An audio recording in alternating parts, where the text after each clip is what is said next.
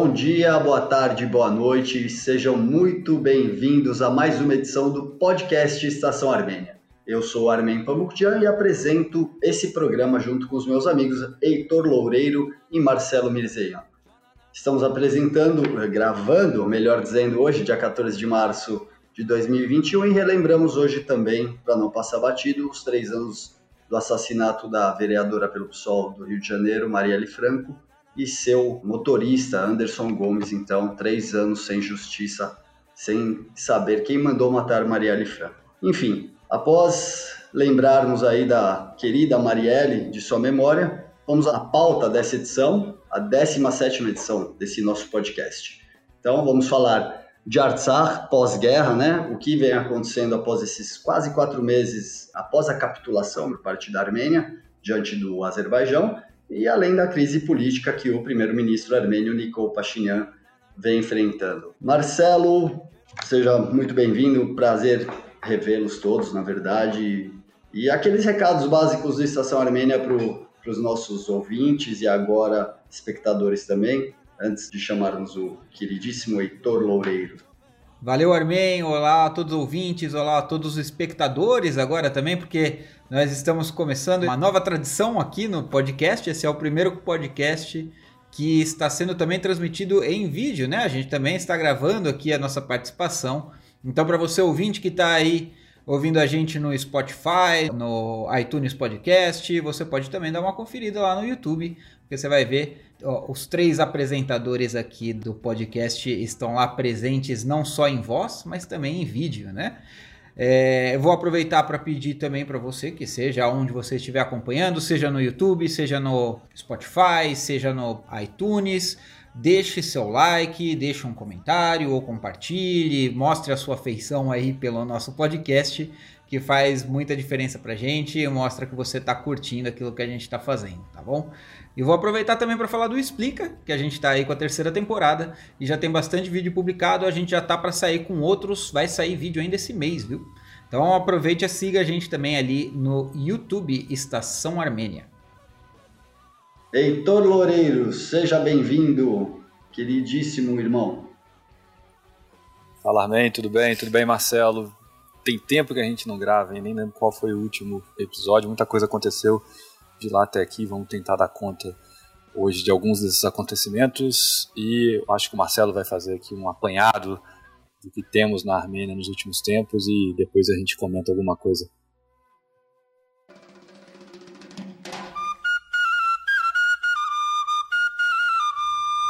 Bom, vamos lá. O ouvinte que acompanha a gente já sabe que desde o último podcast já faz um tempinho, né? Que a gente fez ali no começo de novembro é, e que a gente publicou falando sobre as músicas do System of a Down que eles tinham lançado em apoio à Artsá, né, em apoio aos armênios na guerra de Artsá. Nesse último episódio a gente explicou bem o porquê da guerra, né? O, o, o que, que acontece na região, por que, que os armênios já ocupam a região, por que, que, por que, o Azerbaijão estava tentando tomar o território. Está é, bem explicado, então, para o ouvinte que não ouviu ainda, Aproveita aí dá um pulo de volta aí no, no episódio anterior no podcast que você vai entender sobre o que a gente vai falar hoje aqui, tá bem completo lá, tá? Desde então, no dia 10 de novembro de 2020, o primeiro-ministro armênio, o Nikol Pashinyan, ele assinou um acordo para o fim da guerra, é, em que Artsakh cederia os territórios que pertenciam ao Azerbaijão antes do início da guerra, em 88, e o território de Artsakh seria reduzido a um tamanho muito próximo ao que é, Nagorno-Karabakh tinha quando estava dentro da Oblast durante o período soviético, com a adição ali da faixa para o corredor de Lachin, que é uma estrada que basicamente vai ligar a Armênia a Artsakh e vai levar tanto mantimentos, vai poder fazer o transporte de pessoas, vai ser uma conexão direta da Armênia para ela poder sustentar Artsakh. Imediatamente após a assinatura, né, no mesmo dia a gente tem a reação em Yerevan, então, diversos manifestantes invadem o parlamento armênio. Nos dias seguintes, eles fazem protestos nas ruas, fecham estradas, se reúnem ali na praça central de Erevan, todos muito irritados com essa decisão do Pashinyan, que ela foi tomada sem consulta pública, né? Quase que de sopetão, né? Porque a gente até então estava ainda falando sobre a guerra se aproximando de, da cidade de Xuxi, né? Que é uma cidade bem importante ali em Artsakh por causa da, da posição estratégica de estar tá mais alta, né? E a gente ainda muito tenso com essa notícia da tomada do Azerbaijão em Xuxi e logo em seguida recebe já essa notícia de que o Pashinyan já tinha assinado o acordo. Né? A gente nem estava esperando que ele estaria negociando o acordo ou algo nesse sentido. Todas as negociações anteriores foram com relação a cessar fogo e que não foram respeitadas pelo Azerbaijão. Então a gente estava nesse contexto de bastante manifestação popular, né? de bastante insatisfação popular. Pouco a pouco, grandes autoridades também começaram a vir a público para pedir a renúncia do Pashinyan pela má condução da guerra. Né? Uma das primeiras delas, se não o primeiro delas, foi a, o, o presidente Armen Sarkisian, que ele em diversas entrevistas colocou bastante a culpa no Pashinyan, falou que ele deveria renunciar, falou que o melhor para a Armênia seria se ele uh, jogasse a toalha, que ele saísse do posto. Um tempo depois também a gente teve o patriarca da Igreja Apostólica Armênia, o católico Karikin II. Entre as instituições, a UGAB também, a UGAB Internacional fez uma declaração extensa em que coloca todos os fatos, coloca tudo o que aconteceu e por que que o Pashinyan deveria renunciar. Inclusive eles disseminaram essa informação para todas as filiais dela. Aqui no Brasil também foi traduzido para o português e também foi comunicado pela UGAB aqui do Brasil. E a resposta do primeiro-ministro para todos esses ataques foi sempre a mesma. É a oposição tentando criar uma instabilidade. É a oposição que está tentando voltar ao poder. É, ele até chegou é, recentemente, a gente vai falar agora disso também, né? Que vai ser mais o assunto do podcast de hoje, mas os militares também agora estão se manifestando contra o Pashinyan, tem algumas figuras militares que já se manifestaram publicamente contra ele e, e a favor da renúncia. E aí ele já está também falando numa tentativa de golpe, está falando, não, isso daqui é uma tentativa de golpe militar que eles estão usando como uma desculpa para tentar chegar até o poder tal. Então ele sempre usa essa é, esse argumento de que é a oposição que está batendo, não é realmente a população que está insatisfeita com ele. E a oposição realmente toma algumas medidas que não são muito confiáveis, né? Eles escolheram, eles chegaram a escolher no final do ano passado já o candidato que ia entrar no lugar do Pashinyan. Eles já tinham certeza até de quem que eles iam colocar no lugar. Eles estavam tão certos que ele, ia, que ele iria cair que eles já estavam até apresentando o, o novo primeiro-ministro armênio. Não, não há muita firmeza naquilo que a oposição fala, ela parece muito desconexa entre si, né? Muito diferente do que aconteceu lá em 2018, quando a gente teve a Revolução de Veludo, quando de fato a população estava é, inteira contra o, o primeiro-ministro, né, que tinha acabado de virar primeiro-ministro, e que de fato eles conseguiram se organizar para colocar um líder para esse líder entrar no lugar. Inclusive a oposição tem um argumento muito válido, né, hoje em dia. Na época da Revolução de Veludo, que colocou o Pashinyan no poder, nenhuma gota de sangue foi derramada, né? Por isso que chamava, inclusive, foi chamada de Revolução de Veludo, que é uma coisa que ele se orgulha, ele conta, ele adora, né, massagear o ego dele, fez um documentário sobre a Revolução. É, mas agora que as manifestações são contra ele, ele não baixa a guarda, nem figurativamente, nem literalmente, porque tem muitos casos de prisão, de violência policial contra os manifestantes. É, é assim, tem uma diferença entre os protestos de 2018, que aqui a gente tem um apoio popular quase que é, 100%, assim, né? A gente tem realmente uma, uma força popular para tirar o primeiro-ministro, é, e é de hoje em que a gente vê que a gente tem ainda uma divisão muito grande, ainda tem muito apoio Pashinyan. O Pashinyan tem muito apoio dentro da Armênia. Está é, tá diminuindo, à, medida que vai passando o tempo, os protestos estão aumentando. Né? Agora, no, no meio de fevereiro, os protestos voltaram com uma força bem grande, está parecendo como quando tinha acabado de terminar, de ser assinado o acordo, de ter sido terminada a guerra é, e tem tido mais adesão. Os protestos são insistentes, apesar de que numericamente eles ainda não são tão expressivos como foram em 2018.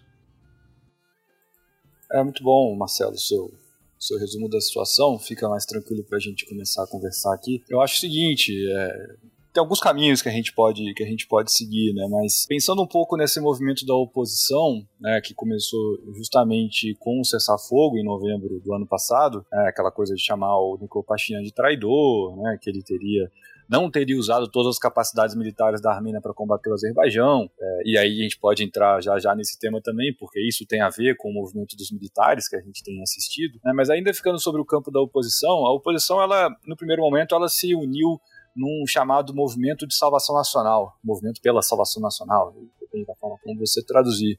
Né, que foram aqueles primeiros movimentos, de fato, que, que estavam nas ruas logo do final da guerra, na virada do ano, depois que acabou o luto nacional, depois do Natal, aquela coisa toda que a gente acompanhou. É, esse movimento já rachou, né, ele já rachou. Pelo menos os. Vamos lembrar que o, o, o, parlamento armênio ele é composto majoritariamente pelo Imkailer, né? Meu Passo, que é a, aliança ali de partidos do Nikol Pashinyan. Né? Isso é um problema que a gente fala há muito tempo da Armênia. Na Revolução de Veludo, o Nikol Pashinyan ele conseguiu uma maioria esmagadora parlamentar. Então ele tratorou a oposição dentro do parlamento nos primeiros momentos da, da do seu governo, ainda em 2018 para 2019. E os dois partidos da oposição ali, os principais partidos da oposição no parlamento, que é o Armênia Próspera e o Armênia Bright Armenia, né? Armênia reluzente também, cada um traduz de uma maneira. Brilhante. Esse, é, brilhante, reluzente. Esses dois, esses dois partidos, eles já concordaram com que o Nicole tem que sair, mas que o próprio Nicole vai chamar eleições. Porque até então a oposição tinha algum tipo de unidade em duas coisas. O Nicole tem que sair e. A renúncia, né? Isso, ele tem que renunciar e as eleições têm que ser chamadas imediatamente. Então, os dois principais partidos de oposição que estão no parlamento, eles já né, roeram a corda, por assim dizer. Então, eles já estão falando: não, o Nicole pode chamar eleições parlamentares antecipadas, que em inglês chama snap elections, né, normalmente é o, é o termo que a gente vê. Então, perdeu bastante força o, o, o, chamado Movimento de Salvação Nacional, que o, a Federação Revolucionária Armênia é um dos principais é, líderes né, desse, desse movimento, que é o pessoal que está nas ruas de forma mais, mais ativa. Né? Hoje mesmo, dia 14 de março, é, enquanto a gente grava, os manifestantes ligados a essa frente de salvação nacional, é, ou movimento de salvação nacional, tentaram impedir que o Nicole Pashinyan saísse da casa do presidente Armen Sarkisian. Ele foi uma reunião com, com o Sarkisian, ele tentando sair da residência, ele foi ali cercado e tal, mas conseguiu sair. Enfim, a, a oposição tá, nesse momento está perdida, né? E esse momento da, da oposição, ele pode ser visto de, de, de várias maneiras, né? É, primeiro, o Nicol Pashinyan ainda tem muita credibilidade, ainda tem muito poder. É, e tem muita é, simpatia popular. Se não por, por, de fato, simpatia à figura dele, por rejeição enorme às figuras da oposição que foram tiradas do poder a partir da Revolução de Veludo. Né, que, de certa maneira, estão irmanadas ali em torno desse movimento de salvação nacional. Então, é, das, da, teve uma pesquisa agora, na verdade foi um survey, né, não foi exatamente uma pesquisa, é, como a gente conhece aqui no Brasil, com as metodologias e tal, mas teve um, né, uma, um survey de intenções de voto na Armênia, a, a, maior parte das pessoas não votaria, né, lembrando que a eleição na Armênia não é obrigatória como no Brasil. E aí, quem, quem venceria, tirando não vou votar em ninguém, quem venceria seria o Nicole Pashinyan.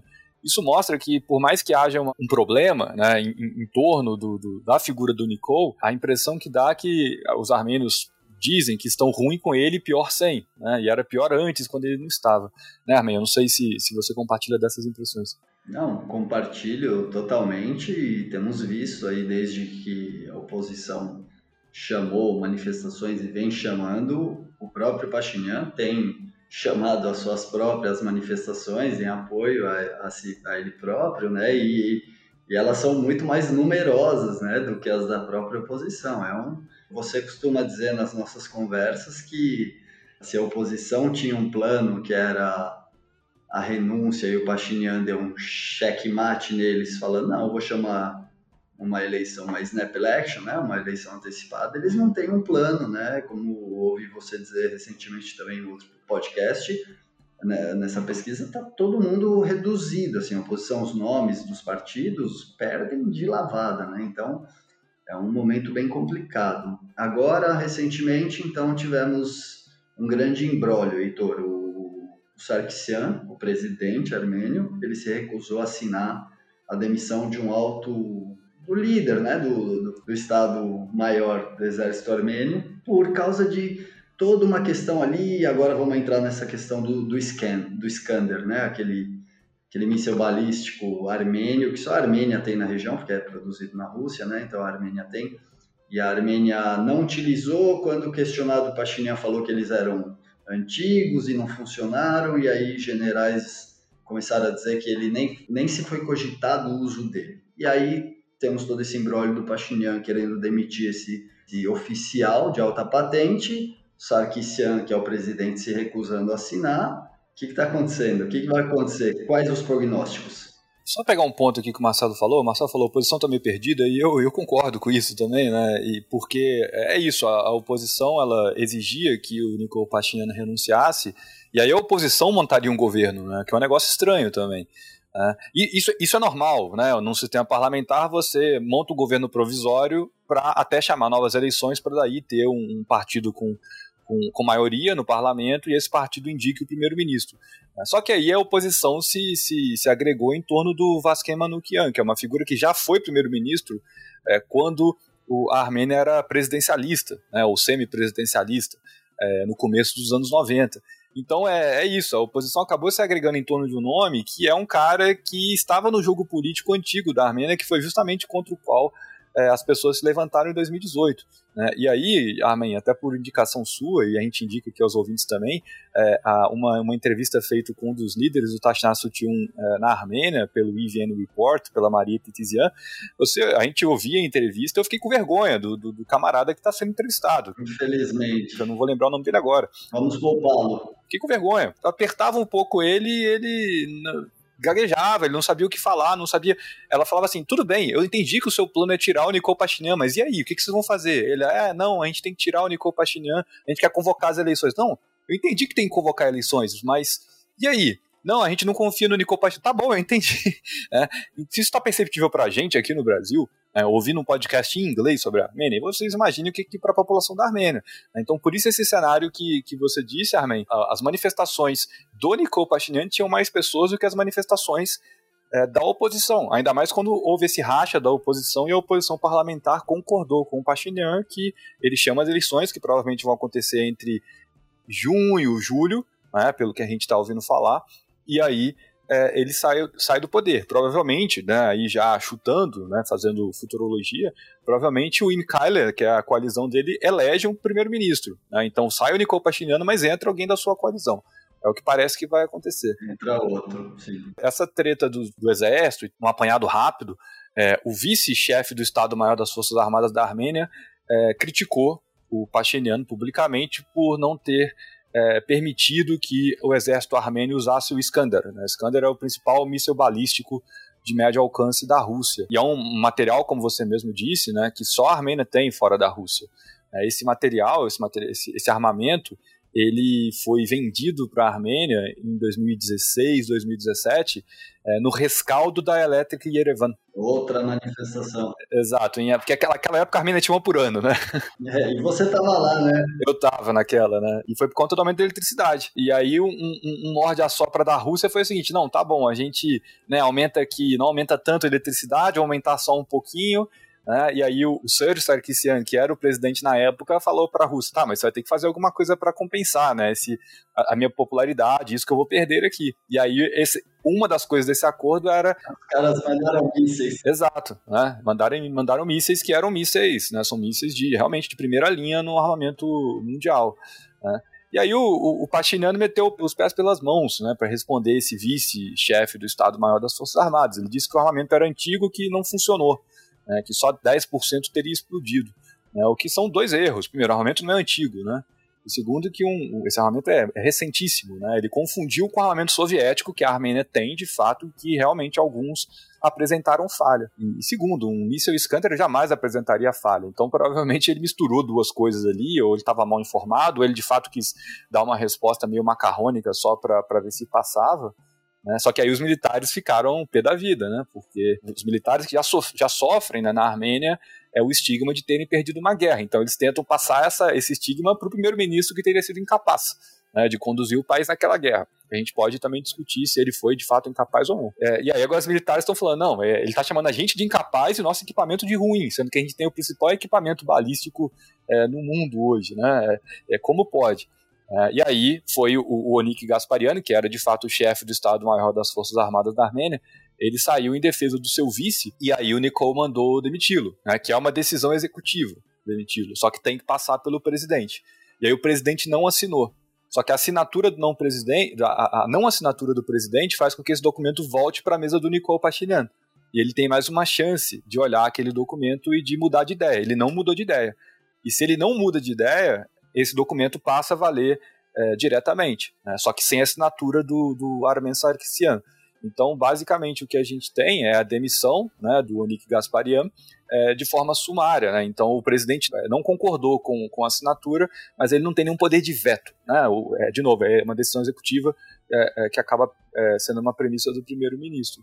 Só que isso aprofundou o racha, né? aprofundou o racha, daí a gente teve os 40 oficiais armênios se manifestando pela saída do Nikol Pashinyan. Isso para o Nikol Pashinyan deu ali uma retórica que ele está usando muito bem, que ele falou, olha, os militares estão se metendo na política, logo isso é um golpe. E esse golpe eu não vou aceitar, e a população da Armênia não vai aceitar. Então ele voltou às ruas, chamando a, a população para reagir contra o que seria uma tentativa de golpe de Estado. E, e quem viu, que ele falou para o mundo todo que estava sofrendo uma tentativa de golpe de Estado, né? até o Erdogan, até o Aliyev se mostraram preocupados com isso, né? Esse tipo de, de retórica que ele usou, a gente sabe que o Pashinyan é populista e tal, mas há algum perigo nisso também? E eu quero fazer uma segunda pergunta antes de voltar para o Marcelo chamado alguns generais na época da guerra nem mandaram as suas tropas, né, para determinadas regiões ali no conflito de Artsakh. E se esses Iskanders fossem usados, eu nem sei se eu estou pronunciando certo, Iskander, se esses mísseis fossem acionados, onde eles poderiam ser acionados? Hipoteticamente falando, obviamente, né? Ninguém ia sair atacando os postos de petróleo em Baku, mas e qual seria a reação a isso também, né? O Iskander é o que a Armênia chama de Iskandar, né? Que é Alexandre. Iskander. É a versão russa, né? A versão, os árabes também têm uma palavra semelhante. Então, a Armênia, a gente sabe que né, os Iskander têm condição de acertar Baku, mas a gente não acha que é uma coisa sensata fazer isso, né? Acho que ninguém é, sensato durante a guerra defendia que a Armênia atacasse Baku.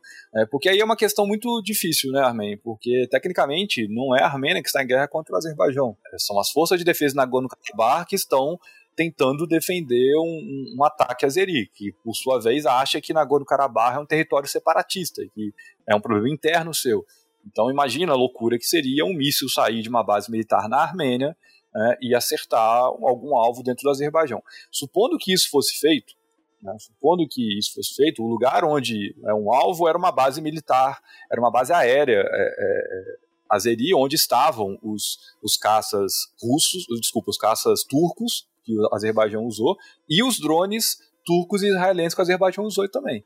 Então isso seria ali um trabalho de inteligência e satélite, descobrir onde estavam esse, esses, esses aircrafts, né, essas, esses aparelhos que voam, seja lá tripulados ou não. Os Baikrataras, né? É, exato. E também, o, uhum. também os, os, israelenses, né? E, e acertá-los, né? Isso teria sido algo muito importante na guerra, tirar a capacidade da Força Aérea Azeri de operar. Mas isso também era escalar o conflito. Essa base era onde? Então, tinha uma enganja. Onde ficaria essa base? Não era enganja. Tinha uma enganja que foi acertada, né? Que foi, que foi alvejada. E tem uma outra em algum lugar que eu desconheço. É, mas aparentemente era sabido onde estava essa base e a Armênia escolheu não atacá-la. É, mas, de novo, isso escala o conflito. Né? Isso escala um conflito que já estava é, é, num tom muito acima do que a Armênia poderia, poderia fazer. Né? Agora, o, o, a questão, né, a gente pode discutir, ah, o Pachiniano ele foi incapaz de, de, de lidar com a guerra, de ler bem o, o, Eu acho que durante o acontecimento da guerra, durante o curso da guerra, é, não havia nada que ele pudesse fazer, assim, de, de, de, né, de heróico ou de, é, né, de estratégia que pudesse mudar o, o rumo da guerra. O, erro todo foi em julho do ano passado, quando teve a escaramuça em Tavus Tovus. Ali foi o erro. Porque ali já estava sendo anunciado que viria uma ofensiva na maior. Fronteira. Na fronteira norte. Né? Porque depois, a gente sabe hoje de fontes confiáveis, isso quem falou foi um, um diplomata russo na, na, França, ele falou que chegou uma hora que o, o Aliyev falou com o Pachinian, falou, olha, é, se você deixar o, os azeris voltarem para Xuxi, a gente para a guerra aqui. Ele não deixou. O, o Pachinian falou, não, não aceito. Né? E daí eles avançaram e tomaram Xuxi e tomaram muito mais territórios. Agora, se, se o Pashinyan tivesse aceito. Mas esse não aceito foi até onde? Não, ele não aceitou. Ele não aceitou que uh, uh, pessoas do, do, do, Azerbaijão morassem em, em Xuxi de alguma maneira convivendo com armênios ali, que seria um arranjo maluco. Mas o, o, o Aliyev sabia que ele não ia aceitar. Isso era uma desculpa para ele continuar atacando. Né? Mas supondo que o, que o Pashinyan aceitasse, a gente já está aqui falando que o Pashinyan foi um traidor porque ele aceitou as Azeris em, em, em Xuxi, entendeu? É, ou seja, quando a guerra começou, já não tinha saída. Né? E aí a gente vai ter vários, né, ouvimos dizer, amigos, colegas que falaram: olha, o Pashinyan mandou um, batalhão tal armênio atacar e esse batalhão não atacou. Esse batalhão não atacou. Né? O general, não sei das quantas, é, é, recusou a ofensiva ah, não sei quem mandou uma tropa para lá e a tropa não foi. Né? E aí por quê? Né? Por que que, e dizem, né, algumas pessoas que estavam na região falam que tropas armênias saíram de Xuxi sem de fato lutar até o último homem pela cidade. Né? Por quê? Porque viram que estava perdido e estava só poupando homens, poupando vidas, ou realmente foi uma, uma decisão estratégica de, olha, vamos deixar a cidade e depois a gente derruba o Pashinyan e a gente vai fazer um movimento político mais amplo né, e recuperar isso num outro momento. A gente não sabe né, e talvez a gente nunca saiba. Então, é, eu acho que em, algum momento os militares perceberam que é, é, os militares estão em risco na Armênia hoje, né, do ponto de vista da credibilidade que eles têm, sobretudo os altos oficiais. Ninguém está falando dos soldados de 19 anos que perdem a sua vida na linha de contato. Né, a gente está falando dos altos oficiais, né, que eram tidos como em alta conta. Né, a gente conhece isso no Brasil de alguma maneira, né, ou pelo menos conhecia antes do atual governo. Né, é, o que, que são né, os generais e, e teoricamente, né, é, são pessoas que têm alta capacidade de raciocínio, de pensamento, de visão de, de nação e coisa e tal. Né? E esses caras agora se veem numa situação. Não é o que vemos hoje no Brasil, com certeza.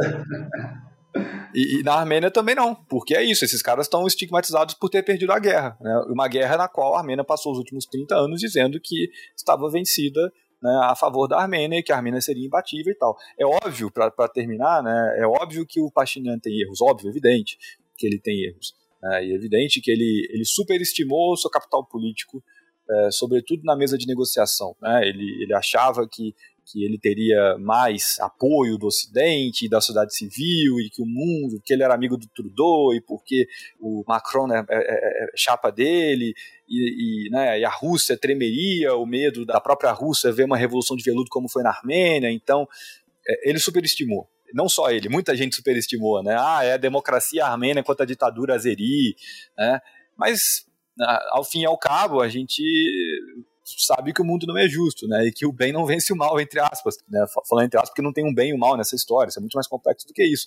Né? Mas que nós temos uma democracia é, que foi esmagada né, militarmente por uma autocracia, que é o Azerbaijão, por ajuda, com a ajuda de uma outra autocracia, que é a Turquia. Né? E estamos nós aqui nessa encruzilhada. E além de tudo isso que deu errado, que ninguém socorreu a Armênia ou Pashinyan, tínhamos grandes eventos, digamos assim, acontecendo, eleição norte-americana, aquela super polarização, no meio de uma pandemia, todo mundo, então questões muito importantes no mundo sendo discutidas e a Armênia estava ali num conflito que ninguém nem sabia o que estava acontecendo direito. Nós fizemos vídeos aqui, a comunidade armênia no Brasil, em outras localidades, tentando explicar o que estava acontecendo, aquela região autoproclamada e um povo exercendo sua autodeterminação. E como você disse, realmente foram alguns, muitos erros, né? Inclusive do Pashinyan, e um deles era sobre isso que eu queria falar com o Marcelo, até esse acordo que costuraram ao fim da, como eu ouvi você bem dizer, Heitor, segunda fase da guerra de Artsakh, né? Porque ela não, não, não terminou. É, a gente está vendo desdobramentos aí, né, Marcelo? muitos captivos de guerra, né? POWs, como se diz, Heitor. Prisioneiro, prisoners of war, né? Prisioneiros de guerra. Alguns voltando agora. Marcelo, você tem acompanhado essa questão na internet? Agora, recentemente, uma, uma prisioneira armênia civil retornou, então também causou muito esse debate. Alguma coisa sobre essa questão? É, Armin, essa questão dos prisioneiros de guerra, inclusive, ela já tinha sido acordada no acordo que foi assinado pelo Pachinian lá em novembro do ano passado. É, parte do acordo dizia que seria é, existia uma data limite para você poder retornar os prisioneiros de guerra tanto do Azerbaijão que pudessem estar na Armênia, quanto da Armênia que estivessem no Azerbaijão. Mas o que a gente vê de fato é que cada dia tem um novo. A gente está em 2021, já estamos em março e a gente ainda está recebendo prisioneiro armênio que está no, no, Azerbaijão, ainda está recebendo corpos que estão no, no Azerbaijão, que estão chegando agora, que estão sendo descobertos. Então, ou seja, já, já não está sendo cumprido esse acordo, pelo menos nesse ponto, né? Acho que só para comentar também um pouquinho do que o Heitor falou quando ele estava ah, falando sobre o Iskander, é, a gente colocou para os nossos espectadores no YouTube, eles puderam ver aqui, a gente colocou uma foto de um Iskander e vai estar tá escrito também na descrição se você está no podcast, você pode buscar depois como é escrito né, no Google. É, o Iskander é um míssil que não é pequeno, não, provavelmente não faz um estrago pequeno, né? E como o Heitor também bem pontuou, é, era uma guerra que era muito delicada no sentido de o Azerbaijão dizia a todo momento que não estava atacando a Armênia, e a Rússia também usar, chegou a usar isso, né? A gente chegou a ver declarações da Rússia, principalmente mais ali no final da guerra, dizendo que não, a gente só vai interferir no momento que o Azerbaijão atacar diretamente a Armênia e não Artsá, né? O Azerbaijão, ele historicamente, inclusive nesse domingo, agora a gente acabou de publicar, hoje que a gente está gravando aqui, né? Mas para o ouvinte foi no último domingo, a gente publicou uma matéria, inclusive falando sobre sobre Rodiali, que a gente já falou bastante aqui, tanto como portal, como quanto tem até no Explica, já também a gente explicando um pouco de que foi a situação de Rodiali. Essa matéria que a gente soltou agora no domingo, agora também fala um pouco sobre como o, o Azerbaijão tenta capitalizar, entre aspas, assim, em cima de, de né? É, eles colocam uh, civis inocentes azerbaijanos, que são turcos mesquécios, que eles sabem que não têm que internamente são minoria, então já, já são meio que rejeitados pela própria, pelo próprio Azerbaijão, colocam na linha de frente, uh, acontece essa morte de civis e o Azerbaijão é, se promove em cima disso até hoje, né? Eles tentam usar a, até a última gota possível para dizer que a Armênia estava atacando eles, tentando fazer essa propaganda anti-Armênia. E isso aconteceu também durante essa guerra, durante a segunda fase da guerra, com Ganja, em que a Armênia atacou uma base militar que estava atacando a Armênia. A Armênia destruiu a base militar em Ganja, que era da onde vinham os maiores ataques armênios, da onde vinham os drones, e o Azerbaijão de novo tentou fazer a propaganda em cima, dizendo que o armênio estava atacando civis inocentes, não sei o que, já fizeram até site para site Ganja e não sei o que, não sei das quantas. É, os civis armênios que morrem não importam, os, a, as bombas que jogam nas igrejas armênias não são importantes, não são considerados civis que estão morrendo a troco de nada, né?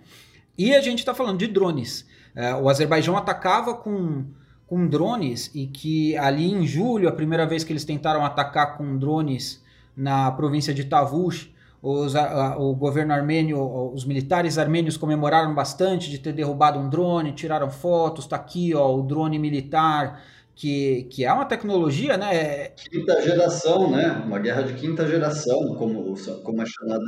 É, aqui, os olhos do mundo, os olhos militares do mundo estavam voltados para essa guerra para ver como esses drones iam se comportar e o quanto eles seriam decisivos na guerra.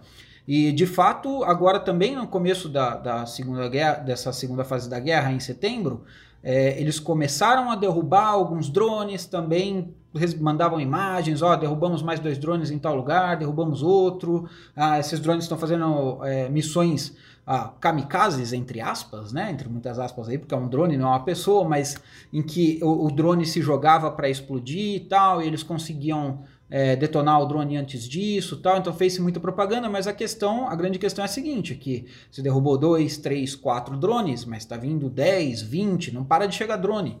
Então os drones foram sim muito decisivos e, e, e, escancaravam a vantagem militar que o Azerbaijão tinha. Talvez o Iskander fosse seu, entre aspas, drone da Armênia, seria a vantagem militar do exército de Nagorno-Karabakh, do exército da Armênia. E um, um, outro problema que a gente vê ali principalmente, né, daí sim, quando entra na questão da Armênia, é na, na província de Siunik, que antiga Zangezur, né, que o, que o Azerbaijão fica conclamando, é, é, que agora que os territórios foram devolvidos para o Azerbaijão, começa a se ter, sim, aí de fato, uma briga entre Armênia e Azerbaijão pela delimitação. Começou no, com, com um pouco da da mídia tentando fazer um alarmismo, dizendo que o Azerbaijão tomaria a Zangezur de volta para eles, a Armênia perderia toda a província de Siunik, é, que parecia um pouco mais alarmista, eu acho que seria bem pouco provável, a gente, apesar da gente nunca poder dizer que é impossível quando se trata do Azerbaijão, mas parecia bem pouco provável que o Azerbaijão fosse fazer algum um ataque é, nesse nível diretamente à Armênia, eles precisaram ter um grande apoio da Rússia para não ter um envolvimento de outros países ali no meio e acabar escalando para uma guerra muito maior. É, mas que ainda assim houve de fato um problema na, na divisa né, de Sionik, sobre essa delimitação entre até onde vai a Armênia até onde vai Azerbaijão. Então tem alguns vilarejos em que os, os exército azeri entrou e tomou o vilarejo, mas ele originalmente era da Armênia. Ele sempre fez parte da Armênia, é, sempre respondeu ao governo armênio e de repente se vê ali com o exército azerbaijano falando não, esse aqui está na divisa, esse aqui é nosso. Então é uma é algo que deveria ter acontecido lá no começo do no, no final da Guerra Fria e que porque estava junto ali de Artsá nunca, nunca houve esse problema de delimitação. É, porque é isso, você tem uma fronteira. É, o, o, ponto todo é: as fronteiras entre Armênia e Azerbaijão não foram pensadas para serem fronteiras nacionais, de estados soberanos, muito menos para serem fronteiras nacionais, estados soberanos entre dois países que estão em guerra. Né? Eram fronteiras pensadas para dividirem em duas regiões que faziam parte de uma mesma administração, que era a União Soviética. Então, é, é, como a fronteira de São Paulo com, com Minas Gerais ou São Paulo com Rio de Janeiro. Né? É, tudo bem se uma cidade fica no meio, a coleta de lixo é feita por, por São Paulo e a luz é, é, é paga por, por, Minas Gerais. Né? Tá tudo bem, não vai mudar nada na vida das pessoas, é prática. Né? Vai mudar que ela tem um comprovante de endereço, às vezes né? tem dois comprovantes do estados diferentes, com o mesmo endereço. Agora aqui não, a gente está falando exatamente disso, de estradas que passam na fronteira. Se vocês pegarem o mapa da Armênia para olhar, ah, eu estava fazendo esse, esse, exercício ontem aqui em casa. Né? O, o, o, tem uma estrada de, de, de, ferro que liga a Turquia, ela entra por Nahityevan, ela corta Nahityevan fazendo a fronteira com o Irã, e aí ela passa por, por pelo sul de, de, de Siunik, Zangezur, ela entra em Karabakh e ela vai dar em Baku. Isso é uma ferrovia. É, ou seja, ela passa em quatro, cinco é, territórios barra países que são é, é, é, que, que, que, tem problemas entre si. Né? E essa ferrovia pertence a quem, passa o que ali, vai para. Entendeu? Então isso tudo era. Ou como a mina, a mina de ouro, que, que, que também foi, foi alvo de uma operação lá em, em ao norte também, que a mina de ouro é dividida no meio. Né? Metade da Armênia está do Azerbaijão. A região de Kapan também. Kapan é, tem, uma, tem uma estrada Kapan fica na Armênia, tem uma estrada que faz a fronteira entre a Armênia e o Azerbaijão, que como vocês disseram bem, antes isso não era um problema. Tem soldados ali. Exato, antes não era um problema porque era, era, era controlado pelos armênios, então era a fronteira da Armênia com Artsakh. Né? Agora é controlado pelo Azerbaijão, ou seja, na fronteira sul da Armênia agora a gente tem é, uma linha de contato de militares azeris com é, militares armênios. Né? Então a gente criou uma nova linha de contato que não existia antes. Mas é isso, como, como o Marcelo falava também, né? A gente, a gente esquece né, que quando um país se torna independente, ele precisa. Uma das primeiras coisas que ele precisa fazer é ter o seu território reconhecido pelos vizinhos. Né? Então, aqui no Brasil, a gente fez isso no século XIX. A Guerra do Paraguai, querendo ou não, é um processo desse né, de ajuste de território com seus vizinhos. Então, ah, o rio aqui é meu, não, o rio é seu, ah, então eu vou entrar no Mato Grosso. E aí vamos começar uma guerra para resolver isso. Agora, no, no caso da Armênia, isso não foi feito em 91. No caso de nenhum país aí soviético foi feito. Então a gente tem outras pendências territoriais é, que, mais ou menos quentes dependendo da região. Essa da Armênia do Azerbaijão ela é, é, gigantesca e potencializada por ser não só uma questão da onde a fronteira passa, né, mas por ter um território de maioria étnica de um povo que fica dentro de um outro país com outra composição étnica. É, Heitor, e acho que muito disso por conta das resoluções uh, ganhas pelo Azerbaijão na ONU, né, em relação ao território. A gente sabe, nós, nós somos armênios aqui, você não, você é historiador, claro, mas a gente sabe ali que a região o povo estava exercendo sua autodeterminação, a gente sabe de todo o conflito que aconteceu, mas que os armênios habitavam aquelas terras, então eles tinham esse direito. A gente passa por toda essa questão, né? Como você vê tudo isso agora? As resoluções da ONU, elas muitas vezes são, são mencionadas pelo, pelo Azerbaijão, ou mesmo por pessoas que, que não têm nenhuma ligação com o Azerbaijão, mas esbarram nessas resoluções, mas elas são mal lidas Tá? Por que, que eu falo que elas são mal lidas? Porque elas nunca legislaram, por assim dizer, por caso não tenha esse poder, sobre o status de Nagorno-Karabakh. Então, nenhuma resolução da ONU nunca disse que Nagorno-Karabakh faz parte do Azerbaijão ou que Nagorno-Karabakh faz parte da Armênia. É, o que, as, o que as quatro resoluções fizeram foi dizer que, é, pedindo o fim das hostilidades, que as partes negociem, e pedindo que a Armênia, que as forças armênias ocupassem as regiões, as regiões adjacentes. Então, Kalbajar, por exemplo, é uma região é, nominalmente é, citada numa dessas resoluções da ONU. Né? E até aí a gente pode entrar nessa discussão. Né? O, a Armênia é, ocupava Kalbajar, ocupava outras regiões também é, adjacentes a Nagorno-Karabakh, que reconhecidamente não eram é, armênias, ainda que tivesse presença histórica armênia, os armênios também, né, monumentos históricos, igrejas, babas, né, a gente vai ficar aqui é, uma vida falando de toda a presença histórica armênia nessa região, mas que é, durante os tempos soviéticos e no final do, do período soviético não tinha é, majoritariamente presença armênia naquela região. Né. Então, é, é, as, as, as, as, resoluções da ONU falam sobre isso. Né, elas falam sobre uma desocupação armênia dos territórios adjacentes. Né, elas não versam sobre a, a, a, autonomia de Karabakh, só que ou sobre a não autonomia de Karabakh. Só que muitas vezes isso é, é, é mal interpretado ou mal utilizado deliberadamente, né, para falar que a ONU decidiu que Nagorno-Karabakh é parte do Azerbaijão, né, quando não, quando não. Nenhuma das quatro resoluções é, diz isso textualmente. E também, por mais, mesmo que dissesse, a gente tem que lembrar que resoluções do Conselho de Segurança são instrumentos políticos tomados de acordo com a composição do Conselho naquele momento, com o interesse das potências que podem é, vetar ou não determinada resolução, etc.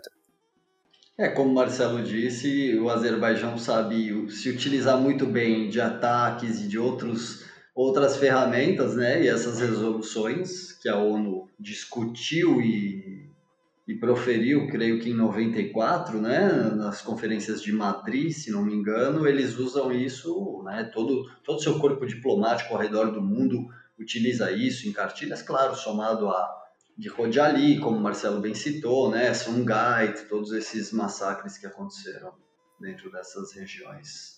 Sim, aí a gente pode entrar, né, as, a, as resoluções são de 93, porque elas são um pouco antes do, do, fim da guerra, né, do fim da primeira parte da guerra, que é em 94, lá, com o cessar-fogo é, que durou mais tempo, né, tirando aqueles problemas em abril de 2016 e né, os, os, snipers que a gente conhece muito bem. Mas a gente vai entrar, a gente vai entrar naquela questão, né, é, Nagorno-Karabakh não tem um status definido, não teve em 94 e continua sem ter. Então a discussão que a gente tem que fazer é, é e, todo, e muita gente já faz isso, né, por que, que não procuramos uma solução definitiva nos últimos 25 anos? Né? Por que, que não discutimos a sério a devolução de territórios para o Azerbaijão em troca de uma autonomia para Nagorno-Karabakh reconhecida? Né? E aí vai entrar uma série de coisas. Vai ter gente que vai falar: não, teve momentos que, que a Armênia quis fazer isso, o Azerbaijão não quis. Teve momentos que o Azerbaijão quis fazer e a Armênia não quis. Não, nenhuma, nenhuma devolução de territórios era aceitável, já que todos os territórios ali foram é, vencidos com vidas armênias que se perderam e tal. Ah, mas tem na Hitchevan, e na Hitchevan os armênios foram expulsos, exterminados e tudo de, de Armênia foi destruído na Hitchevan. Então não é justo é, que a gente entregue um centímetro de terra de Nagorno-Karabakh. É complexo, não estou dizendo que a solução é simples, né, mas é, talvez a gente tenha evitado é, conversar, ou, ou melhor, buscar uma solução de fato definitiva para isso, eu não estou falando que isso, eu falei a gente, não é a Armênia, né, o mundo evitou buscar uma solução definitiva e a solução que nós temos agora é muito pior do que qualquer uma das opções é, que eu mencionei anteriormente, né, que é a Armênia perdendo 60% do controle do que era a República de, de Artsar, é, mantendo uma, uma posição muito frágil, e que daqui a cinco anos essa posição vai ser desafiada de novo quando vencer o tempo das forças de paz da Rússia que estão na região e qualquer país pode romper unilateralmente a presença russa ali. Né? E aí nada impede que o Azerbaijão volte a uma ofensiva militar é, para o restante do território de Artsar. Né? E qual que é a capacidade que a Armênia... É uma pergunta que eu faço, não tem resposta. Qual é a capacidade que a Armênia tem de se reestruturar politicamente militarmente para enfrentar uma nova ofensiva azeri daqui a 4, 5 anos? É, era justamente a isso que eu queria me referir. Você antecipou, né, sobre essa ocupação dos peacemakers, né, os, o pessoal ali russo na região, que em cinco anos isso aí vai vencer e as hostilidades podem começar de novo. E você suscitou a questão, levantou o debate sobre, pô, a gente teve 25 anos, a gente, o mundo, a Armênia, o Azerbaijão, as organizações que poderiam fazer algo para resolver essa questão. Então, se os armênios não quiseram resolver na paz e queriam manter o território ali, como você bem disse no começo ali, achando, se achando imbatíveis, que da forma que ganharam a primeira fase da guerra heroicamente, né? Mas a Armênia, então, se não estava disposta a negociar, devia ter se preparado nesses últimos 25 anos militarmente. E é isso que recai, ou o que tenta embetrar ao Pashinyan parte da oposição, ou tudo que nós vimos nas entrevistas dos antigos presidentes armênios, do Kocharyan, do Sérgio Sargsyan, recentemente, que eles deram, né? Impetrando isso ao Pashinyan, falando, ele, tudo bem, ele está dois anos no governo, mas se ele se ele sabia que ele estava causando hostilidades, o que aconteceu em Tavush, etc., ele devia tá, ter se preparado melhor. Qual que é o caminho daqui para frente? Em cinco anos, como você bem disse agora há pouco, essas forças de paz russas vão se esvair, vão sair da região. A Armênia perdeu Xuxi, sua região mais alta, que ela fica acima um pouco de Stepanakert, que é a capital de Artsakh, como você bem disse, que é a área que sobrou para a Armênia, que a Armênia controla hoje, que os armênios controlam. O que, que pode acontecer daqui para frente, seja em cinco anos, em um ano e meio, como você previu em outro podcast que eu vi recentemente? Você você está aqui na minha frente, agora você é meu amigo pessoal e, cara, você é um, uma pessoa que é muito ponderada nas questões, é pessimista, é conhecido por ser pessimista, é, mas é muito ponderado e muito muito cético em alguns outros aspectos. Então, faz um panorama aí para a gente encerrar mais ou menos esse, esse lance de, de Artsakh.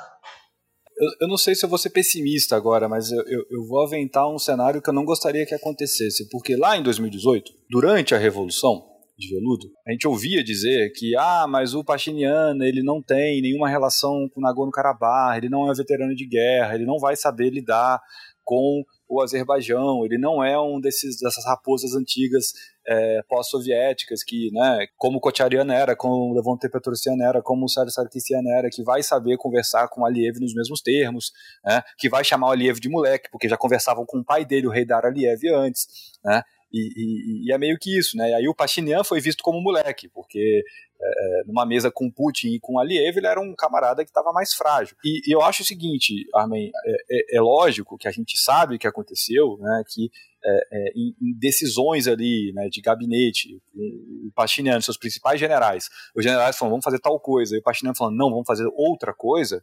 Né? Por vezes essa outra coisa que o Pachinian propôs foi o caminho equivocado. Né? E aí sim ele tem que ser imputado de culpa. E não por mim, não por você, pelo Marcelo, por ninguém que nos escuta, mas pelas instâncias é, é, tanto da democracia armênia, ou seja, pelo voto, como eventualmente, se for o caso, judicialmente. Né? Ah, ele tomou uma decisão que foi de fato equivocada, então ele vai pagar o preço por isso. Agora, o que a gente não pode cair, e que em 2018 era muito usado, o argumento era o seguinte: olha, a Armênia não pode se dar o luxo de ter um governo é, revolucionário pró-Ocidente, porque a Armênia é um país em guerra. Né? Porque, de alguma maneira, isso está acontecendo agora. É, com esse movimento das Forças Armadas, são os militares dizendo: olha, a gente sabe como lidar com esse povo aí, que é o, o azeri, é, ou o turco, né, de maneira geral. A gente sabe lidar com os turcos. O pachiniano sabe. Então, quem vai resolver isso é a gente, porque isso, além de ser uma solução de força, né, militar, militarmente de força, é uma solução autoritária. Né? É uma solução que vai falar, não, beleza, então que a Armênia precisa de um governo ditatorial militar, é uma junta militar que vai governar o país. Isso é uma cilada, porque muita gente está escutando a gente pode falar, é, é isso, porque o que a Armênia precisa é se reequipar em cinco anos e poder é, é, enfrentar os azeris e, e, recuperar o território perdido, ou pelo menos recuperar Xuxi. Não se engane. Não se engane. Não se engane, porque isso não vai se dar é, é, sem as custas da democracia armênia. Ou seja, todo mundo que conheceu a Armênia nos últimos vou falar 10 anos, tá? Mas nos, últimos 5 anos, mais, de maneira mais, mais intensa, conheceu uma nova Armênia né, uma Armênia é, mais colorida, uma Armênia com muita, né, com muita vida cultural, com muita é, é, sociedade civil borbulhando, né, e, e, isso não vai se dar de maneira a preservar esse tipo de estrutura. É, imprensa livre, é, partidos políticos livres, livre organização, é, é, reuniões, né, tudo que faz, inclusive a Armênia está em muitos índices desses na frente do Brasil. Não estou nem falando do Azerbaijão, na frente do Brasil. Então, esse tipo de governo, esse tipo de solução não, não se dá é, mantendo é, esse tipo de vida social que a gente preza, que a gente quer para o nosso país, Brasil, e também para a Armênia ou para qualquer outro país do mundo. Eu tenho medo, né, de, eu falei isso no outro podcast, estava se referindo, mas eu, te, eu tenho medo de soluções de força ensejarem regimes autoritários. né, ensejarem regimes que podem é, descambar para um autoritarismo crescente na Armênia. Né? E, ao fim e ao cabo, é uma das poucas coisas que a Armênia ainda tem na política internacional é dizer, olha, nós somos uma democracia, nós temos um state building, nós temos toda uma construção de uma, é, de uma democracia como o Ocidente entende que deveria ser uma democracia liberal, etc. Né? O Azerbaijão não tem. A Geórgia, né, mais ou menos, dependendo. Então é uma questão, assim, é, é muito difícil essa solução e, e não dá para saber o que vai acontecer daqui a dois, três ou cinco anos. Eu acho que de alguma maneira alguma parte da oposição vai falar, beleza, a gente tem que voltar a se aproximar do Putin é, de maneira mais carnal, para citar um, um, ministro do governo é, Menem aqui, aqui na, na América Latina, porque por uma solução democrática negociada a gente não vai chegar a lugar nenhum. Né? Só que também a gente pode chegar a alimentar, fomentar alguns tipos de discursos, como a gente já viu na Armênia, que foi responsável por é, tiroteio no parlamento, final dos anos 90, né, ou aquele ataque dos cavaleiros de Sassum, posto militar, há uns dois ou três anos atrás. Né. São soluções de força, né, são grupos que tentam uma solução de força. E, e isso pode virar um, algo da política armênia de maneira mais, mais presente. Né. Isso é, uma, é algo horrível para todos nós. E se me permite, agora que você relembrou esses esses fatos da vida armênia, né, pós-independência, eu sei que não tem a ver com o tema, mas eu acho que aquele assassinato no Vasquez, parlamento ali mudou o caminho da Armênia realmente, porque ali parecia que a Armênia, pô, eu era uma criança naquela época, obviamente, mas analisando hoje todo o contexto, parece que a Armênia ia por um caminho legal ali, muito bom, diferente do que ia ser com as oligarquias, né, que a gente viu, a Armênia passou, né, o povo armênio passou fome todos esses anos e, como você disse recentemente, pelo menos em Yerevan, a sociedade armênia fervilhava ali, tinha um poder de, de vida, enfim. É, é, triste ver tudo isso acontecendo hoje em dia e não saber o que, o que vai acontecer, porque, como Monte Melkonian dizia, e se a gente for levar o pé da letra, realmente é desesperador. Se a gente perder a Artsakh, né, o último capítulo da história da Armênia, a última página vai ser virada. Né? E é o que a gente está vendo, os povos turcos cada vez mais estando próximos, mais próximos ali da Armênia. É, isso linka com o que o Marcelo falou, né? Para passar a bola para ele, que é a ligação por Sionik. O Sionik é um território muito estreito, né? Então, para você ligar Nagorno-Karabakh, a parte que hoje está ocupada pelo, pelo Azerbaijão, a região de Nakhchivan, né? É 30, 40, 40 quilômetros, né? E é o corredor que eles estão intencionando fazer. Se é um corredor ferroviário, rodoviário, ou se é de fato um território que vai ser conquistado, né? Aí só a história vai saber dizer. E é, e é, é uma cilada, né? É uma cilada. A gente, a gente fica muito apreensivo mesmo. É, é uma questão que a gente falou, está falando aí em primeira fase da guerra, segunda fase da guerra, mas entre esses dois períodos a gente teve mais de 30 anos em que sim foi investido em Artsá como uma república, para se criar um governo, para se ter o seu próprio autossustentação, para se de fato tornar um país independente, mas a gente não investiu em, em resolver o status. A gente, a gente investiu como estrutura de, de país, mas não como para buscar o reconhecimento desse país, ou, ou foi muito pouco investido, né? Se preocupou pouco, e quando eu digo investimento não é só em dinheiro, mas se preocupou pouco em resolver a questão do, da República de Nagorno-Karabakh, República de Artsakh, e pouco também em defesa militar, porque não se acreditava muito que de fato o Azerbaijão chegaria às vias de fato de um dia ir lá e usar a força para tomar os territórios. E agora a gente vai ter isso de novo, a gente tem cinco anos aí pra, com esse status, segundo o acordo que foi assinado, para daí a gente resolver qual que é o status, né? A Rússia que está cuidando ali da, da região, a, a Rússia, Armênia e Azerbaijão, é, como mediadores para resolver a, o status da região. E até lá, vamos esperar passar mais esses cinco anos. A gente não conseguiu achar num ponto de convergência para chegar nesse status em 30 anos. Agora a gente vai ter que tentar achar em cinco anos. É, e é muito triste realmente, torna a repetir essa palavra, porque nós somos armênios, né? E, e vendo, como você citou, Marcelo, como a República de Artsakh, independente de Artsakh, se construiu e foi se fortificando uh, no decorrer desses últimos anos, sendo uma das democracias ali mais elogiadas do, daquela região, do Cáucaso, mesmo sem ser um país de fato. é ruim porque os armênios, acho que os próprios armênios da região, como todos os seus líderes eram militares, então eles sempre confiaram muito. Todos eles, como o Heitor disse lá atrás, a maioria deles heróis da Primeira Guerra de, 90, de 88 a 94, né? Então é, é difícil ver toda a situação. Você mesmo foi lá como observador independente em eleições e pôde ver como, como funcionava a região, né? É, você, a gente via que era uma situação. É, não dá para falar miséria como a gente entende no Brasil, né? mas em alguns lugares uma situação muito precária, ainda que a dignidade, ainda que com qualidade de vida, né? por mais contraditório que pareça. Né? mas era, um, era uma sociedade muito é, tensa com o que poderia acontecer. É, e, e, aí entra em algumas entrevistas, depoimentos que a gente está vendo de pessoas na Nagorno-Karabakh hoje, né, dizendo, bom, tudo bem, né, voltei, a, a guerra, né, tivemos novo cessar-fogo, eu voltei para cá, mas e agora, eu faço o quê? Porque daqui a 3, 4, 5 anos pode recomeçar, eu não quero ter que fugir de novo. Então melhor ir embora de uma vez. Né, e alguns não voltaram. Né? Alguns ficaram na Armênia, alguns estão tentando ir para os Estados Unidos ou ir para a Rússia. O principal não aconteceu, que é uma discussão de um status definitivo para Nagorno-Karabakh. Nagorno-Karabakh é um país independente, Nagorno-Karabakh é parte da Armênia, Nagorno-Karabakh é parte do Azerbaijão. Isso continua sem acontecer, né? porque continua sendo um, uma república de fato mas não de jure, né, não no papel. E fica essa coisa, até quando? Né? Até quando? O que, que, o que, que falta para que ela seja reconhecida como, de fato, um país independente, como Kosovo, como Montenegro, como vários outros países que têm um tamanho parecido e, e uma população parecida. E, mas assim, isso também a gente pode entrar no caso da Ossétia, no caso da Abkhazia e outros, na Chechênia e outros tantos lugares por ali que também tem um status sombrio semelhante. Né? Crimeia, é, regiões da Ucrânia. É um tabuleiro também mais amplo, né? A gente não pode querer desconectar é, e achar que só os armênios têm esse tipo de problema, porque tem outros casos aí que a gente também precisa levar em conta para analisar.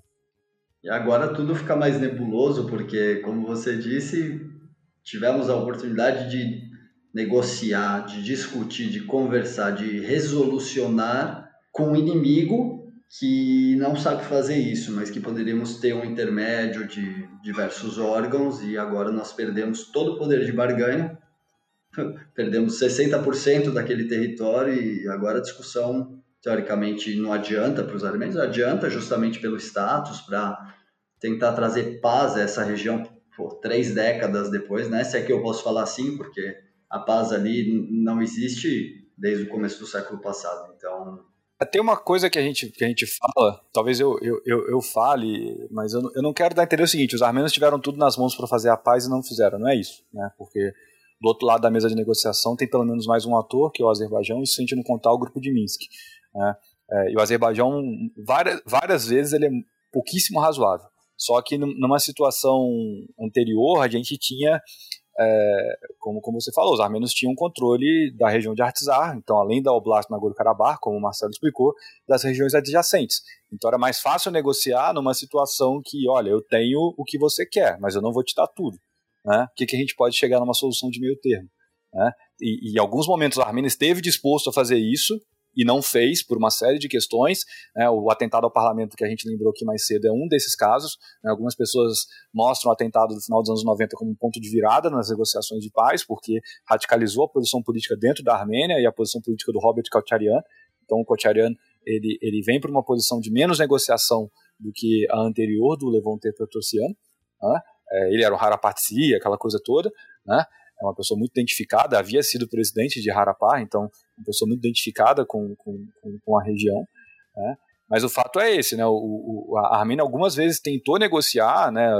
Levou Temperatoceano, o Giro é, Libaridian, foram negociadores que de fato tentaram dar um passo à frente, por mais que deixasse alguns territórios de fora, né? Isso não aconteceu. E, e, algumas vezes o Azerbaijão implodiu a negociação dentro do grupo de Minsk, fora do grupo de Minsk, fazendo provocações como né, o caso do Ramiz Safarov e, e do Duduk e do, dos tapetes, e isso tudo vai minando a negociação, isso, isso vai minando a sociedade civil, porque é, esse é o ponto. Se qualquer tipo de resolução ela é impopular, tanto para a Armênia quanto para o Azerbaijão, né, qualquer tipo de solução que seja de meio termo é impopular, né? É, as soluções que são é, impopulares, elas precisam de ganhar algum tipo de aderência na sociedade civil. Falar, ah, não, beleza, a gente vai desocupar território, mas a gente vai garantir que aquela parte ali seja nossa e não tenha discussão. Só que se o tempo inteiro essa discussão é minada porque um maluco assassinou um outro cara, a machadada, porque os caras estão falando que aquele tapete que tem uma cruz, que tem palavras armênias, não é armênio, e porque o do Duque é um instrumento. Aí não tem, porque isso vai, isso vai deixando a sociedade civil completamente impaciente contra coisas absurdas.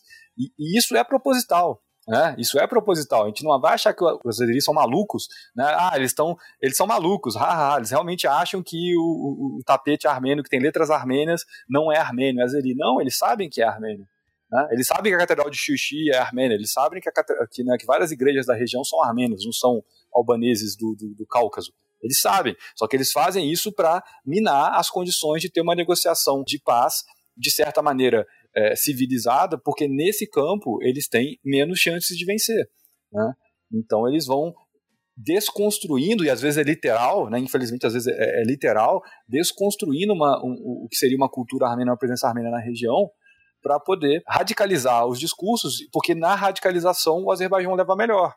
Porque é a partir dessa radicalização que a sociedade civil azeria é mobilizada em prol da guerra. A gente não pode esquecer que em julho pessoas foram nas ruas falando queremos guerra, queremos guerra, queremos guerra em Baku. Né? Isso é um negócio insano. Me fala em que outro lugar do mundo, tirando os malucos do Capitólio, pessoas foram para a rua querendo violência, falando, queremos guerra, querendo guerra. É um negócio insano. Né? E assim, ah, mas o Heitor ele é pró-armênio, ele tá. Não, né? pega um vídeo e assiste. Não estou falando nada que.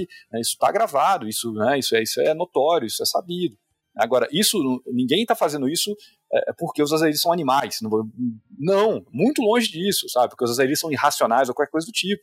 O que acontece é anos de mobilização para que aquela sociedade entenda que a guerra é a única saída possível para um problema causado pelos armênios na cabeça do Azerbaijão, né? Pelos armênios. Então, os armênios eles têm que ser tratados com violência e racionalidade porque eles causaram esse cenário. Mas eu acho que é isso, assim, a gente não, a gente não, eu não quero, longe de mim querer colocar a culpa disso tudo no Pachiniano ou na Armênia, que não negociou e tal. Mas o fato é que hoje a gente negocia com muito menos capacidade e muito menos é, é, coisas na mão do que negociaria cinco anos atrás. É, obviamente o Azerbaijão tem os seus terraplanistas, com certeza, muita gente alienada, mas também a gente tem que ver como se dá essa construção, essa narrativa, né, a retórica governamental e se a gente voltar um pouquinho e ver o que, que aconteceu antes de julho, das pessoas estarem ali pedindo a guerra contra os armênios, a gente vai lembrar que nesses, sei lá, 17 anos de Aliyev, foi um dos piores momentos do governo dele ali, estava em xeque e ele pode ter aproveitado o momento. A Armênia teve um péssimo momento mundial ali para iniciar essa guerra. Você acha, Heitor, só para a gente encerrar isso, também chamar o Marcelo, você acha que a Armênia poderia ter, a Armênia não, mas o Pashinyan via Armênia, poderia ter encerrado o conflito com alguma atitude, com alguma terra devolvida ali em cima da hora, na Bacia das Almas, falar, não, para tudo, vou te devolver aqui sei lá, Ardam e a gente segura a onda e vamos negociar? Eu acho que não, porque ali já estava muito claro que a capacidade militar do Azerbaijão com o apoio da Turquia era muito superior. A única coisa que Baku poderia pensar é o seguinte: ah, beleza, vou garantir algum território é, em negociações diplomáticas e não vou é, gastar né, a vida de milhares de pessoas do meu exército. Só que eles não ligaram muito para isso, ainda mais com a ajuda de mercenários da Síria. Então a gente sabe que essa segunda fase da guerra, ela moeu a vida de milhares de pessoas e o Azerbaijão teve uma baixa gigantesca, né, que é muito maior do que a que eles cogitam que seja.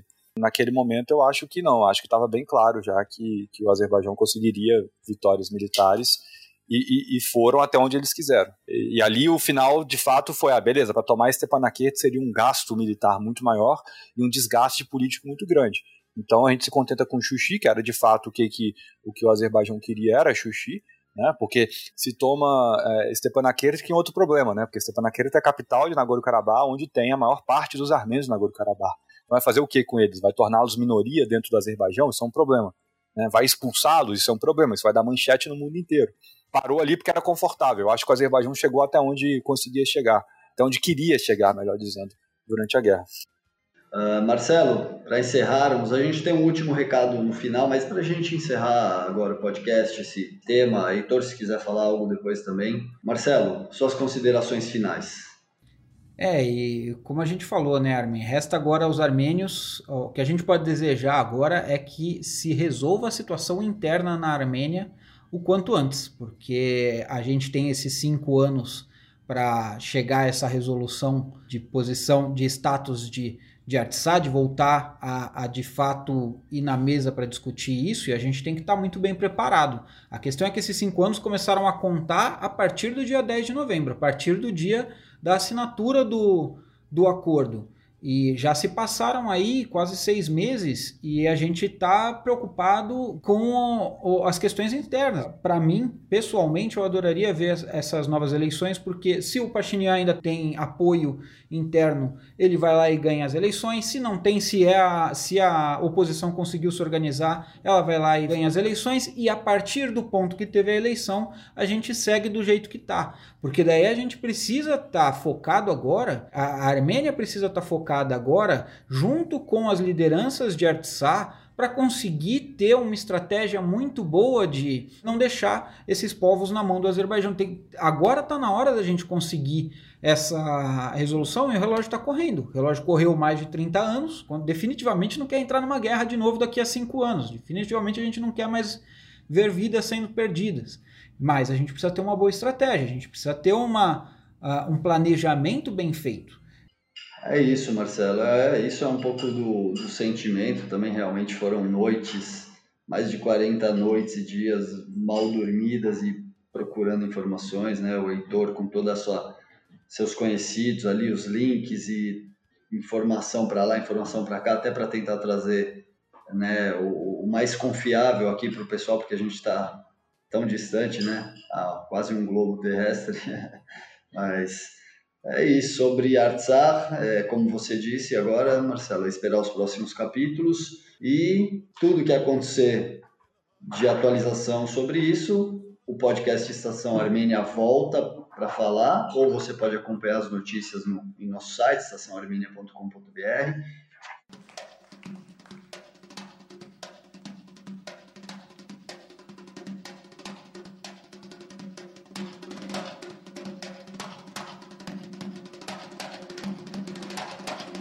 Temos então um programa. Heitor, eu gostaria antes de encerrar, uh, pedir para você falar um pouquinho do Derratsi, só para a gente chamar o pessoal para dar uma força nesse projeto tão bonito que fala de Armênia também, que tem tantas coisas especiais aí para quem puder ajudar. Boa, obrigado Armin, obrigado Marcelo por esse encontro virtual. Infelizmente a gente vai continuar fazendo encontros virtuais por algum tempo, essa nova fase da, da pandemia que a gente vive. E sobre o Derratsi, né, é um projeto é, que a Tati Budakian, minha companheira, está levando a cabo. Um, é um filme, é um curta sobre a história de uma, uma garota armênia que se muda para São Paulo e aqui ela né, encontra todos os desafios de estar no Brasil, estar em São Paulo, mas também encontra a comunidade armênia, né, e ela é essa pessoa que é de outro lugar, mesmo estando né, dentro da comunidade armênia de São Paulo, ela é de outro lugar, e é um pouco também essa, essa coisa, o estranhamento e, a, e a, o jogo de palavras com Derhatsi, né, que tem toda uma, uma poesia em torno disso que, que o filme trata, que eu não vou falar aqui. É, a Tati lançou um projeto no Catarse para poder financiar o filme dela, já tem cerca de 60% desse, da captação feita, um projeto que está dando bastante certo. É, infelizmente a gente teve que adiar as filmagens agora, né, começaria essa semana por conta da nova da fase vermelha, né, do Plano São Paulo, e a gente fica na expectativa que, que a pandemia melhore no, no, no país inteiro. É, nesse exato momento a gente tem a notícia que o Pazuello caiu do Ministério da Saúde, né? então isso pode ser um bom sinal, mesmo porque pior é difícil. Né? E quem sabe uma melhoria na pandemia, na gestão da saúde pública no Brasil, melhora a pandemia, melhora a vida de muitas pessoas, a economia de muitas pessoas e também permita com que a gente faça esse E que ninguém morra sem oxigênio. Exatamente. Que a gente tenha um pouco mais de tranquilidade para viver as nossas vidas, né? Sem, sem, se preocupar com, com esse tipo de coisa também. E aliás, também na Armênia, né? A Armênia vive a pandemia. A gente esquece disso, é tanta coisa acontecendo que a gente esquece que a Armênia vive a pandemia também, com, números bastante preocupantes se a gente pensar a estrutura de saúde que o país tem. Mas esse é outro papo, né? Mas é também, de certa maneira, o mesmo papo, porque uma das contrapartidas da, da, do projeto de financiamento da Tati é que se você doa para o filme, para a realização do filme, a UGAB Brasil ela doa a quantidade igual de dinheiro que você doa para o filme para é, pessoas que estão sofrendo por conta da guerra, né? pessoas perderam suas casas, suas terras na guerra, mas também pessoas que estão sofrendo por conta da Covid. Então, é uma maneira de, de financiar né, um projeto independente feito por uma armênia aqui de São Paulo, é, com vários armênios, né, tem muita gente envolvida nesse projeto da comunidade, vários amigos e amigas nossos, né, e, e, também de ajudar é, os armênios que precisam de ajuda nesse momento é, na Armênia, em Artsar. Vocês podem procurar no Catarse, é o projeto Derhatsi, Derhatsi com H. Né? E a gente vai deixar também na descrição aqui do episódio para quem quiser. Perfeito, muito legal. Heitor, só para a gente finalizar mesmo, uh, vamos falar sobre o termo Derhatsi, né? Que ele quer dizer alguém que não é de lá, um estrangeiro, né? Um, um forasteiro. E na Armênia não se usa muito isso. Aqui na colônia armênia, aqui do Brasil, o pessoal sempre fala, ah, o filho da fulana casou com uma Derhatsi, né? Que uma pessoa não armênia. E você tomou muito essa pecha aí por muito tempo. E como que é esse Derhatsi? Porque os armênios não entendem muito bem. A questão é, é sobre esse termo, né? Só para ficar mais claro para o pessoal entender. É, porque Der é terra, né? Então Derhatsi é aquele que vem da terra. Então em português seria nativo. Em português é como se você chamasse uma pessoa de índio, né? Ou seja, nativo, você é nativo. Então era aquilo. Isso é uma coisa muito da comunidade sul-americana, né? De chamar a pessoa não armênia de Derhatsi. Né? Ah, você é Derhatsi, ou seja, você é da terra, né? É, na Armênia isso não faz sentido algum, porque se, ele, se um armênio vira para um não armênio e fala você é Derhatsi, né, na verdade os Derhatsi da Armênia são os armênios. Né? Mas na, na, nas, nas, comunidades da América do Norte, eles, eles não falam Derhatsi. Se o Marcelo sair em Toronto, for na igreja e falar, ah, né, fulano é derrado, eles não vão entender, né? Eles falam odar, né? Que é estrangeiro. Odar. Então é, é, engraçado, né? Ficou bem característico aqui do, do, do, do Brasil, né? Essa coisa do, do derratsi. E acaba tendo um, um, na, na velha guarda da comunidade é um, uma pecha, né? Algo preconceituoso. Chamar alguém de derratsi é chamar alguém né, essa pessoa não é armênia, ou seja, a gente não quer ela por perto. Como você disse, casou com o Derratsi, né, casou com alguém de fora da colônia, portanto está errado, né? é de cara está errado. O, o, filme, o filme brinca com isso, porque, né, porque tira, é, na verdade não tira a pecha negativa, mas é, reproblematiza esse conceito com uma figura de uma pessoa que sai da, da, da Armênia e vem para cá é curiosa, porque para a pessoa que vem da Armênia para cá, Derhatsi é você, Armen. é, você é o Derhatsi, você nasceu aqui. Né? Então você é o nativo. Exato. Então é, muda a perspectiva, né? Isso, isso ajuda a abrir a, a, as nossas cabeças também, que a gente às vezes pensa muito em caixinhas, né? Essas caixinhas, elas podem ser desmontadas. Legal, legal demais, Heitor. É isso. Então, você que está aí acompanhando, se quiser ajudar esse projeto, muita gente envolvida, é um projeto muito bonito, tem lá suas recompensas procura lá no Catarse, Derratsi, vai estar o link aí na descrição, em todas as descrições, o Marcelo é mestre nisso aí. Heitor, para eu chamar o Marcelo encerrar, faz o seu merchan aí, eu ouvi você falando dos seus podcasts, aonde você transita, esse professor tão querido aí e fonte de informações para muita gente, passa aí seu eu transito qualquer lugar que eu não, que eu não precise transitar de skate. Aí eu deixo pra você. Você sabe, a única vez que eu fui transitar de skate em algum lugar, eu tomei um tombo que eu não esqueço até hoje. Não, obrigado, gente. Obrigado pela, pela, pela conversa mais uma vez. E eu tô no GEPOM, Grupo de Estudos e Pesquisa sobre o Oriente Médio. É, vocês podem acessar gepom.com.br. ofereço alguns cursos ali, todos relacionados à Armênia, direta e indiretamente. Agora, no começo, no final de março, a gente começa o curso Os Armênios do Império Otomano Diáspora, que é um curso que eu fiz quatro edições do GEPOM, fora, né, Armin? Você viu aquele curso lá na USP que, que, que eu também é, dei, comecei a dar 10 anos atrás, já estou ficando velho, né? Mais 10 anos atrás, já 11 anos atrás. É, então, o desdobramento daquele curso, daqueles tantos cursos da USP e várias outras discussões, é, eu estou oferecendo agora de maneira online pelo GEPOM, né? então gepom.com.br as pessoas podem acessar e ver lá os preços, as condições de pagamento, carga horária e como que funciona. Professor, você é muito querido, você é especial, é um cara aí que defende bravamente aí essa questão, leva ela para academia, né? Não toma partido para si, mas gosta de mostrar a história, né? Historiador nato aí, cheio de, de trabalhos importantíssimos, desde até o doutorado, né? Isso aí fica para outra conversa, um prazerzaço poder falar com você mais uma vez. Sempre saudades demais do seu Bastermar. Vou chamar o Marcelo, Marcelo querido também. Marcelo, o seu merchan é o nosso merchan, né? Porque o cara aqui é especial, né? O Heitor é ó concura, então vamos falar do nosso aí. Você encerra, obrigado. Bom estar com você mais uma vez. Bom ter matado saudade de você há pouco tempo atrás aí, quando essa pandemia deu uma deu uma possibilitada, foi bom te ver mesmo com, que com todas as, as precauções. Cara, obrigado, encerra aí pra gente e é isso.